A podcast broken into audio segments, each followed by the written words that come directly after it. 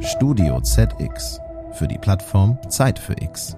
Hier geben wir Impulse für morgen.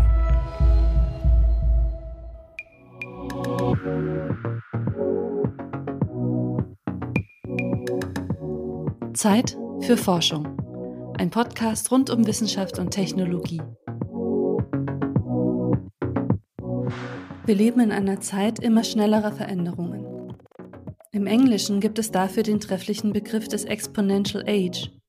Diese beschleunigten Veränderungen können Angst machen, wenn wir an den Klimawandel denken und die Folgen, die damit verbunden sind. Zugleich wächst aber auch unser Wissen exponentiell an. Heute ist kaum abschätzbar, über welche Technologien wir in fünf oder zehn Jahren verfügen. Es ist also auch eine spannende Zeit, in der wir leben. In unserem Podcast Zeit für Forschung sprechen wir mit Menschen aus Wissenschaft und Industrie. Alle Folgen eint, wir wagen einen Blick in die Zukunft. Herzlich willkommen, liebe Hörerinnen und Hörer, zu Zeit für Forschung, dem Podcast rund um Wissenschaft und Technologie. Mein Name ist Joachim Schüring, ich bin Wissenschaftsjournalist und freue mich heute auf einen Gast vom Deutschen Zentrum für Luft- und Raumfahrt. Unser Gespräch dreht sich um das Potenzial von Wasserstoff als Energieträger der Zukunft. Erinnern Sie sich noch an Ihre Schulzeit, an Ihren Chemieunterricht? Ich weiß jedenfalls noch sehr gut, wie es damals war, als wir die sogenannte Knallgasreaktion durchnahmen. Die Lehrerin hatte ein Glas mit Wasser auf den Tisch gestellt und zwei Drähte hineingehängt. Als sie diese an eine Batterie anschloss, stiegen an diesen beiden Drähten Bläschen auf. Der Grund dafür? Unter elektrischer Spannung zersetzt sich das flüssige Wasser in seine gasförmigen Bestandteile Wasserstoff und Sauerstoff. Den Wasserstoff hatte die Lehrerin in einem Reagenzglas aufgefangen und am Ende mit einem Streichholz angezündet. Es gab einen ordentlichen Knall, der die Klasse erheiterte und daheim zu eigenen Experimenten motivierte. Was wir damals lernten, im Wasser steckt viel Wasserstoff und im Wasserstoff steckt viel Energie. Und noch besser, beim Verbrennen des Wasserstoffs verbindet dieser sich wieder mit dem Sauerstoff aus der Luft und wird wieder zu Wasser. Mehr nicht. Keine Abgase. Das klingt natürlich großartig, denn man kann das Experiment, die sogenannte Elektrolyse des Wassers, ja nun auch in großem Maßstab denken. Wasser gibt es auf der Erde im Überfluss und den Strom für diese Elektrolyse könnte man mit Hilfe von Wind und Sonne erzeugen. Das wäre doch ein perfekter Kreislauf.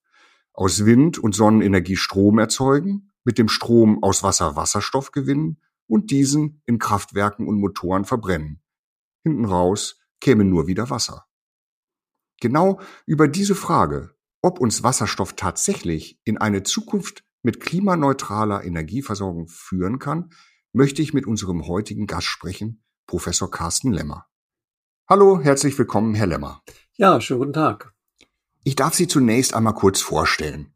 Sie haben Elektrotechnik studiert und sind seit 2001 Professor an der Technischen Universität Braunschweig. Zur gleichen Zeit wurden Sie Gründungsdirektor des Instituts für Verkehrssystemtechnik im Deutschen Zentrum für Luft- und Raumfahrt, kurz DLR.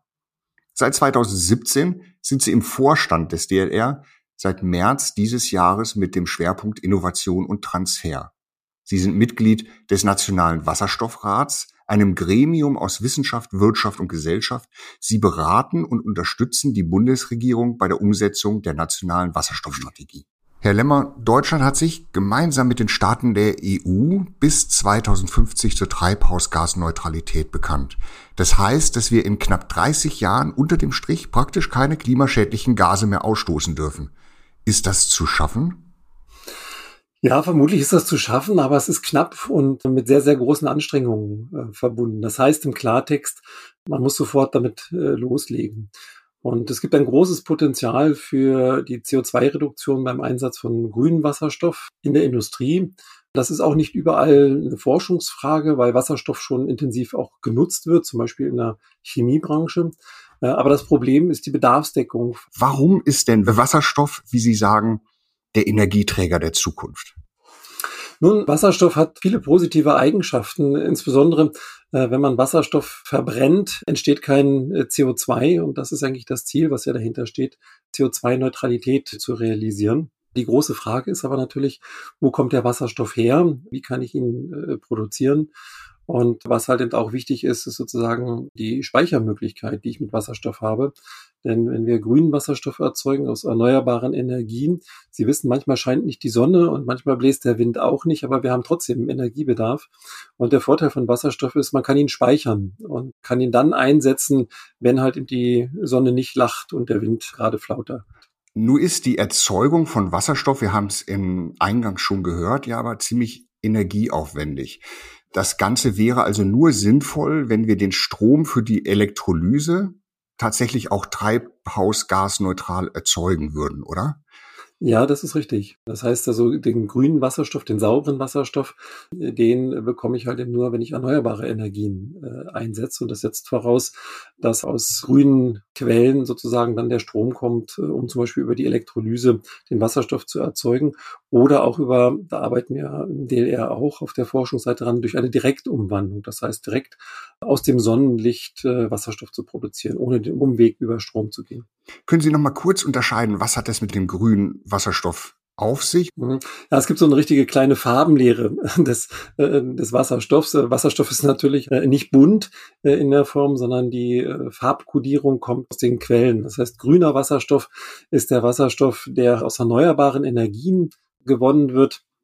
Ähm, dann gibt es halt eben den sogenannten grauen Wasserstoff. Das ist so der Wasserstoff, wie er heute auch schon in der Breite eingesetzt wird. Typischerweise aus Erdgas erzeugt und da wird halt eben dann das Wasserstoffatom abgespalten äh, und das ist problematisch aufgrund des Abfallstoffes, der Reste, die bleiben. Das ist nämlich dann das CO2, was dann in die Atmosphäre geleitet wird. Der blaue Wasserstoff ist dann halt der Wasserstoff, der auch im Prinzip aus fossilen Quellen kommt. Allerdings äh, wird dann halt das CO2 nicht in die Atmosphäre entlassen, sondern wird gespeichert. Und diese Speichermöglichkeit hat dann einerseits den Vorteil, dass wir nicht die Klimawirkung haben. Zum Zweiten kann man möglicherweise halt eben auch äh, dieses abgeschiedene CO2 auch noch anderweitig nutzen. Dann gibt es auch noch äh, türkisen Wasserstoff, der äh, wird über eine thermische Spaltung von Methan, ähm, sogenannte Methanpyrolyse, äh, hergestellt und anstelle von CO2 in gasförmiger Form entsteht dann dabei fester Kohlenstoff. Dieser feste Kohlenstoff ähm, ist halt eben dann auch wiederum wichtig für die CO2-Neutralität des Verfahrens und kann halt eben dann auch noch äh, möglicherweise anderweitig eingesetzt werden. Und äh, so ist sozusagen diese Differenzierung, wie gesagt, nicht äh, im eigentlichen Sinne die Farbe des Wasserstoffes, sondern charakterisiert unterschiedliche Herstellungspfade.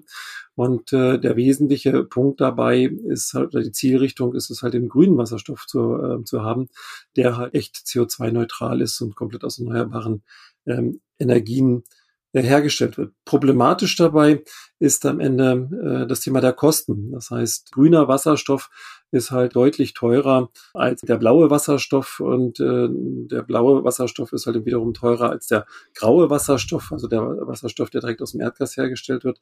Und es geht darum, auch Verfahren und äh, Ansätze zu finden, wie man halt eben dann die äh, CO2 freien äh, oder CO2-neutralen äh, ähm, Wasserstoffvarianten halt eben dann möglichst kostengünstig herstellen können. Wenn wir jetzt bedenken, dass wir wirklich bis 2050 treibhausgasneutral wirtschaften wollen, dann kommt sicherlich nur der grüne Wasserstoff in Frage.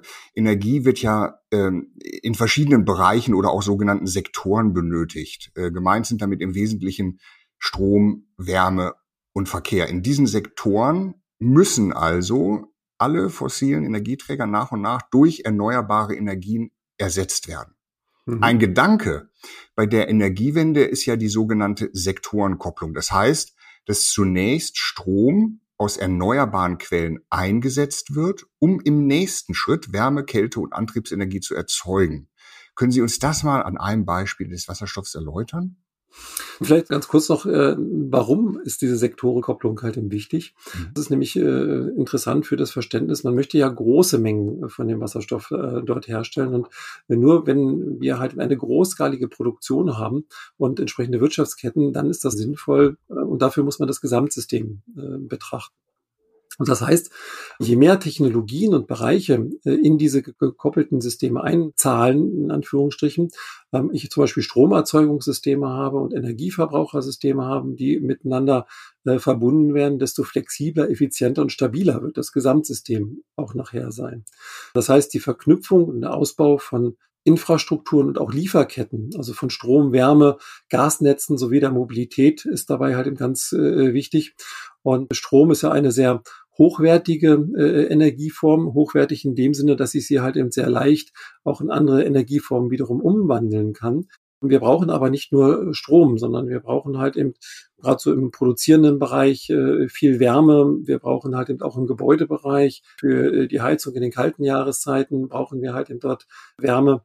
Also von daher ist das, was Sie gesagt haben, vollkommen richtig. Wir haben halt eben unterschiedliche Anwendungen und wir wollen halt das Ganze stationär betrachten, sondern halt eben auch mobil. Das heißt auch für den Verkehr. Stand heute ist ja, dass in all diesen Sektoren ohne Öl, Kohle und Gas einfach gar nichts läuft. Und daraus mhm. ergeben sich ja auch global gefährliche Abhängigkeiten. Und zwar, weil die größten Vorräte fossiler Brennstoffe eben in den Händen einiger weniger Staaten liegt. Auch solche Abhängigkeiten könnten neben dem Klimawandel ja ein wichtiges Argument sein, fossile Brennstoffe soweit es geht durch Wasserstoff zu ersetzen. Aber jetzt mal die Frage, ginge das überhaupt? Könnten wir mit Hilfe eigener Solar- und Windkraftanlagen überhaupt so viel Wasserstoff, Strom erzeugen, dass wir zur Selbstversorgung in Sachen Wasserstoff werden? Nun ist es so, die Bundesrepublik ist heute auch ein Energieimportland. Ja, es ist halt eigentlich naheliegend, sich zu wünschen, wäre schön, wenn wir energieautark sind. Das heißt also, wir könnten uns selber versorgen. Bei den Mengen, die wir in, in Deutschland vom Bedarf her haben, äh, wird das nicht ohne weiteres möglich sein, dass wir durch mehr Windräder oder mehr Photovoltaikanlagen uns selber versorgen allein aus Kapazitätsgründen auf der einen Seite und auf der zweiten Seite auch aus Kostengründen. Das heißt, äh, wenn Sie so eine Anlage errichten, zum Beispiel eine Photovoltaikanlage, die aus Sonnenlicht direkt Strom erzeugt, ähm, dann haben Sie halt eben in, in Südeuropa und Nordafrika ganz andere Sonnenschein äh, als sie halt vielleicht in Deutschland oder gar Skandinavien haben. Das heißt also, wir werden auch zukünftig sicherlich äh, Importland für Energie sein. Äh, nichtsdestotrotz macht es halt eben dort äh, Sinn, in diese Richtung zu denken. Und das Spektrum, äh, wo kommt der Wasserstoff her, äh, ist möglicherweise sogar noch vielfältiger, als das halt eben in der Vergangenheit äh, mit den fossilen Brennstoffen, Gas und, und äh, Öl im Wesentlichen der Fall war. Wenn ich an die jetzige Situation denke, da wird Öl in riesigen Tankern oder auch, oder auch per Pipeline ähm, durch die Welt transportiert. Ähm, wie funktioniert das denn bei einem, bei einem Gas wie Wasserstoff? Das lässt sich ja nun nicht einfach so in Schiffe füllen. Äh, jein. Also äh, Wasserstoff ist sozusagen unter Umgebungsbedingungen gasförmig, aber man kann auch den äh, Wasserstoff verflüssigen äh, mit, mit sehr hohem Druck, sehr tiefen Temperaturen. Man kann äh, Wasserstoff als Gas auch äh, neben dem direkten Transport umwandeln, äh, also in chemische Verbindungen äh, hineinbringen, äh, zum Beispiel Ammoniak oder äh, Methan. Und so lässt sich halt eben dann der Wasserstoff, ich sage jetzt mal fast wie bisher, über äh, Schiff, Lkw, Bahn und auch Pipelines transportieren. Darüber hinaus gibt es halt eben dann auch in der Zukunft sicherlich Formen von Energieträgern, äh, die müssen halt eben dann flüssig sein mit einer hohen Energiedichte, zum Beispiel halt eben Kraftstoffe für Flugzeuge, Flugbenzin. Kraftstoff kann man halt eben äh, synthetisch erzeugen äh, unter der Verwendung von, äh, von Wasserstoff. Also auch das sind Pfade, die dabei zu betrachten sind, dass Kerosin, egal ob es fossil erzeugt wurde oder synthetisch erzeugt wurde, kann natürlich äh, genauso äh, in Tanklastern zum Beispiel halt eben transportiert werden. Okay, nun benötigt man zwar auch für die Aufbereitung von Rohöl zu Benzin und Diesel einige Energie, aufwendiger ist es aber doch aus Strom zunächst gasförmigen Wasserstoff herzustellen und diesen wiederum in solche flüssigen Kraftstoffe zu verwandeln. Mhm, das ist richtig. Jeder Umwandlungsvorgang kostet äh, nutzbare Energie, äh, wenn man so will. Das heißt also, wenn wir halt eben, äh, die Energieform, die wir für etwas benötigen, eins zu eins zur Verfügung haben, dann haben wir relativ kleine äh, Umwandlungsverluste. Beim Wasserstoff ist es so, ähm, wenn wir den Wasserstoff aus erneuerbaren Energien in Form von Strom zum Beispiel herstellen, dann haben wir halt eben den Verlust, indem wir halt eben aus dem äh, Strom Wasserstoff machen. Und wenn wir dann zum Beispiel in einer Dunkelflaute den Wasserstoff nehmen wollen, um wieder äh, unser Stromnetz zu speisen, dann machen wir aus dem Wasserstoff wieder eine Rückverstromung. Das heißt, es wird wieder Strom erzeugt. Und bei jedem dieser Wandlungsvorgänge habe ich einen Verlust der nutzbaren Energie. Das heißt im Klartext, die Wandlungsprozesse müssen sehr effizient sein. Das ist genau ein Teil der Forschung, die wir auch im DLR machen. Mhm. Ähm, ich werde auf die Kosten später noch mal kurz zurückkommen wollen. Ähm, lassen Sie uns mal kurz über einen, einen ganz praktischen Fall äh, diskutieren, und zwar über Sicherheit. Äh, ein besonders positiver Effekt ist ja, dass Wasserstoff an sich erstmal kein schädlicher Stoff ist. Ja? Also im Fall einer Havarie kann es zwar zu katastrophalen Explosionen kommen, ja, man kennt das, diese schrecklichen Bilder aus Lakehurst von dem Zeppelin Hindenburg, aber er ist selber, stellt keine Gefahr für eine Verschmutzung der Umwelt dar. Bei der Verbrennung entsteht ja nur Wasser. Trotzdem haben die meisten von uns wahrscheinlich ein ungutes Gefühl, wenn wir, sagen wir mal, den Tank unseres Autos mit einem, einem unter Hochdruck stehenden, hochexplosiven Gas befüllen. Wie, wie, wie sehen Sie das? Ist das nur ein Gefühl? Naja, ich glaube schon, das ist natürlich ein, auch ein gefühlter Wert. Äh, man muss halt ehrlich sein, ähm, bei allen Energieträgern, die wir haben oder, oder allen Energiespeichern, ist ein äh, latentes Risiko äh, damit enthalten. Viele von uns kennen halt eben den Wasserstoff vielleicht noch so aus der Schule mit der Knallgasprobe und das erzeugt diese Ängste.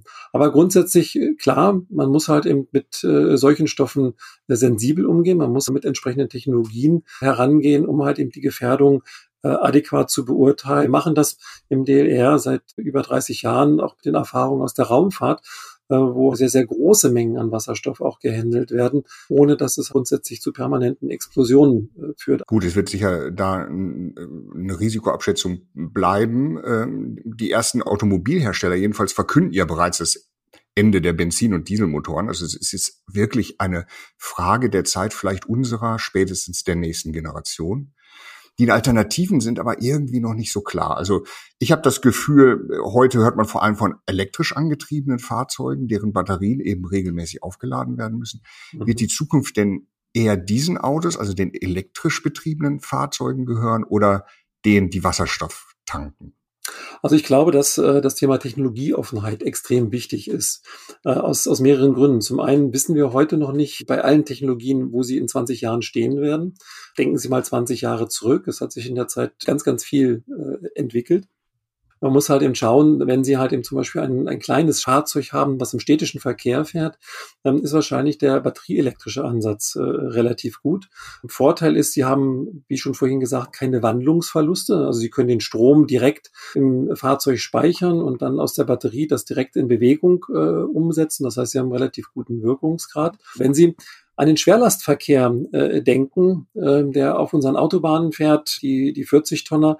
Wenn Sie das mit Batterien realisieren äh, wollen, bei schweren LKWs, dann verlieren Sie viel Nutzlast und haben ganz, ganz viel Last, ähm, äh, die Sie halt in Form von Batterien dann mitschleppen müssen. Das heißt, gerade im Schwerlastverkehr, das betrifft dann auch nicht nur die Straße, es betrifft auch die Schiene, wo sie heute schon die ersten Wasserstoffzüge im Einsatz haben. Äh, als Deutsches Zentrum für Luft- und Raumfahrt beschäftigen wir uns ja natürlich auch mit Luftfahrt. Wenn wir halt in zukünftig äh, mit dem Flugzeug über den großen Teich fliegen wollen, brauchen wir einen Energieträger mit einer sehr, sehr hohen Energiedichte. Das wird, sage ich mal, werde ich wahrscheinlich nie mehr, nie erleben äh, in meiner Lebenszeit, dass man das mit Batterien realisieren kann. Das heißt, wir brauchen dort chemische Energiespeicher. Das zeigt, wir brauchen unterschiedliche Technologien für unterschiedliche Anwendungen und alle haben ihre Vor- und Nachteile. Es ist halt eben sehr, sehr wichtig, dass wir das Ziel im Auge behalten. Nämlich das Ziel ist es nicht, Elektromobilität zu fördern oder Wasserstoffmobilität oder ähm, synthetische Kraftstoffe, sondern das Ziel ist es, möglichst CO2 frei unterwegs zu sein. Airbus will bis 2035 ein Passagierflugzeug vorstellen mit Wasserstoffantrieb.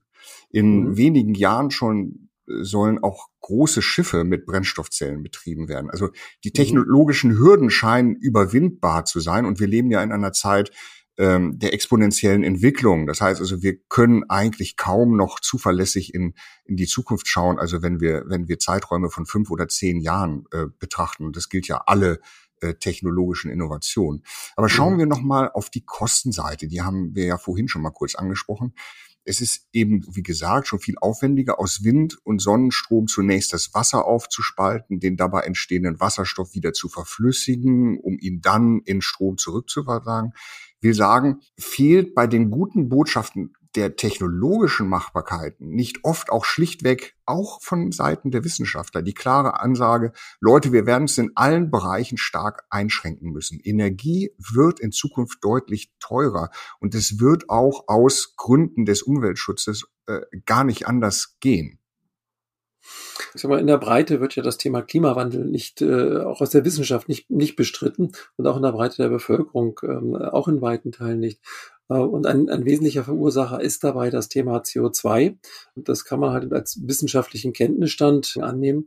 Wenn wir zukünftig ähnlichen Komfort, ähnliche Rahmenbedingungen haben äh, wollen und gleichzeitig die, die Umwelt entsprechend äh, schützen wollen, ähm, dann werden wir das auch bezahlen müssen. Nebenbei, ähm, ich sage mal, auch die Umweltschäden kosten Geld. Die gibt es ja nicht zu Nulltarif. Die Frage ist nur, wer bezahlt das an welcher Stelle? Das heißt also, die Kosten sind halt auch bei fossilen Kraftstoffen äh, oder fossilen Energieträgern am Ende da. Und wenn man das als Gesamtsystem betrachtet, dann gibt es durchaus halt eben dann Verlagerungseffekte, das ist richtig. Wir haben halt eben sozusagen eine hohe Not, äh, das Thema zukünftige Energieversorgung halt im CO2 äh, frei äh, entsprechend sicherzustellen. Da gibt es ja von der Bundesregierung auch äh, ambitionierte und, und sehr sinnvolle Pläne. Und das heißt letzten Endes, und das muss man ehrlicherweise sagen, das muss auch bezahlt werden. Und äh, deshalb äh, ist es wichtig, halt hier eine langfristige Strategie zu entwickeln. Das ist auch wichtig, das Thema der Innovation voranzubringen. Das heißt, Forschung äh, und Technologieentwicklung sind in diesen Bereichen exorbitant wichtig, weil nur dadurch ist es eigentlich möglich, zu bezahlbaren Konditionen diese Technologien auch entsprechend umzusetzen. Ich möchte ein ganz, ganz kurzes Beispiel bringen.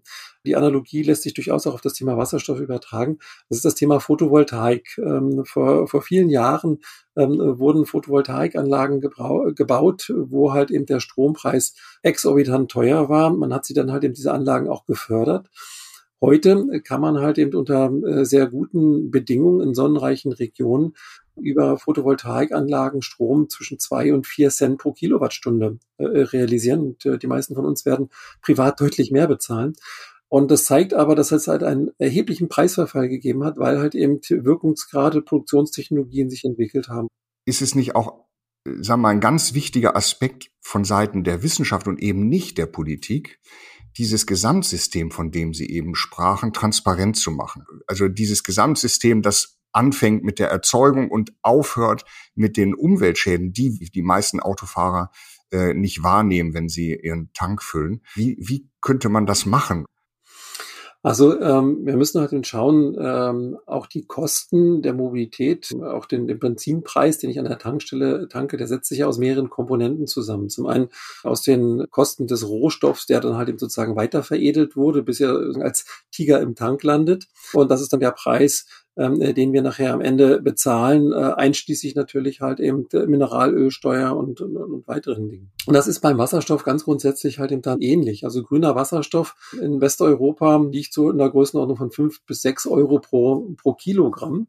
Und man braucht halt eben. Kann man das direkt vergleichen? Entschuldigung, kann man das vergleichen? man kann es nicht mit Litern vergleichen, aber man kann, äh, man kann sozusagen das sehr, sehr schnell umrechnen. Ein äh, Benziner braucht heute vielleicht so im Schnitt sieben Liter pro 100 Kilometer. Und äh, je nachdem, zu welchen Konditionen Sie tanken, liegen Sie in der Größenordnung von äh, um die 10 Euro. Wenn Sie halt eben ein Wasserstofffahrzeug äh, nehmen, das braucht circa 800 Gramm pro 100 Kilometer an, an, an Wasserstoff. Das heißt, preislich ist das erstmal gar nicht so weit auseinander. Der Preis für Wasserstoff an der Tankstelle heute ist äh, durchaus auch ein politischer Preis, mhm. äh, festgelegt auf 9,50 Euro. Es ist natürlich halt eben auch ja Recht und auch Aufgabe eines Staates natürlich zu gucken, äh, an welchen Stellen werden halt eben wie Steuern erhoben und wie werden diese Steuern halt eben dann auch im Gesamtsystem eingesetzt. Und in Demokratien hat man dann halt eben dann auch über die Wahl die Möglichkeit, Einfluss zu nehmen und zu justieren. Was ich sagen will, ist, ähm, es ist nicht von der Größenordnung her völlig äh, schief und schräg, was da sozusagen hintersteht. Das wäre also sozusagen durchaus abbildbar. Ja, die äh, Hoffnung auch von der Wissenschaft und die ist sozusagen nicht nur, ja, man könnte sich das mal ausdenken, sondern die ist halt eben sozusagen auch hinterlegt mit konkreten äh, Faden auf der Forschungsseite, mit konkreten Umsetzungen, die wir halt in dort planen. Ähm, die Hoffnung ist, dass wir halt eben auch die Entwicklung des grünen Wasserstoffs von der Kostenseite her deutlich reduzieren können. Das wird aber auch ein internationaler Wettbewerb ähm, dann werden. Ja, wir werden große Mengen des Wasserstoffs sicherlich äh, aus dem Ausland importieren. Sie sprachen eben vom politischen Preis von Wasserstoff. Auch der Preis von Benzin ist ja ein politischer. Einfach weil der Steueranteil bei immerhin gut 60 Prozent liegt. Das heißt ja, der Staat hat hier einigen Lenkungsspielraum. Wenn der Preis für die Herstellung von Wasserstoff höher liegt, kann er die Steuer senken und erreicht auch damit seine Ziele beim Klimaschutz. Ich danke Ihnen ganz herzlich für dieses spannende Gespräch und wünsche Ihnen einen schönen Tag. Das wünsche ich Ihnen auch.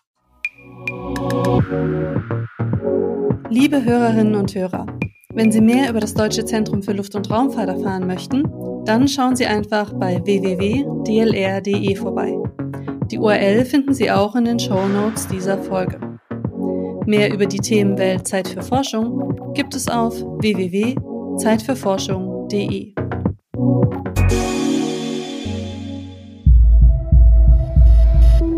Dieser Podcast ist eine Produktion von Studio ZX für die Plattform Zeit für X.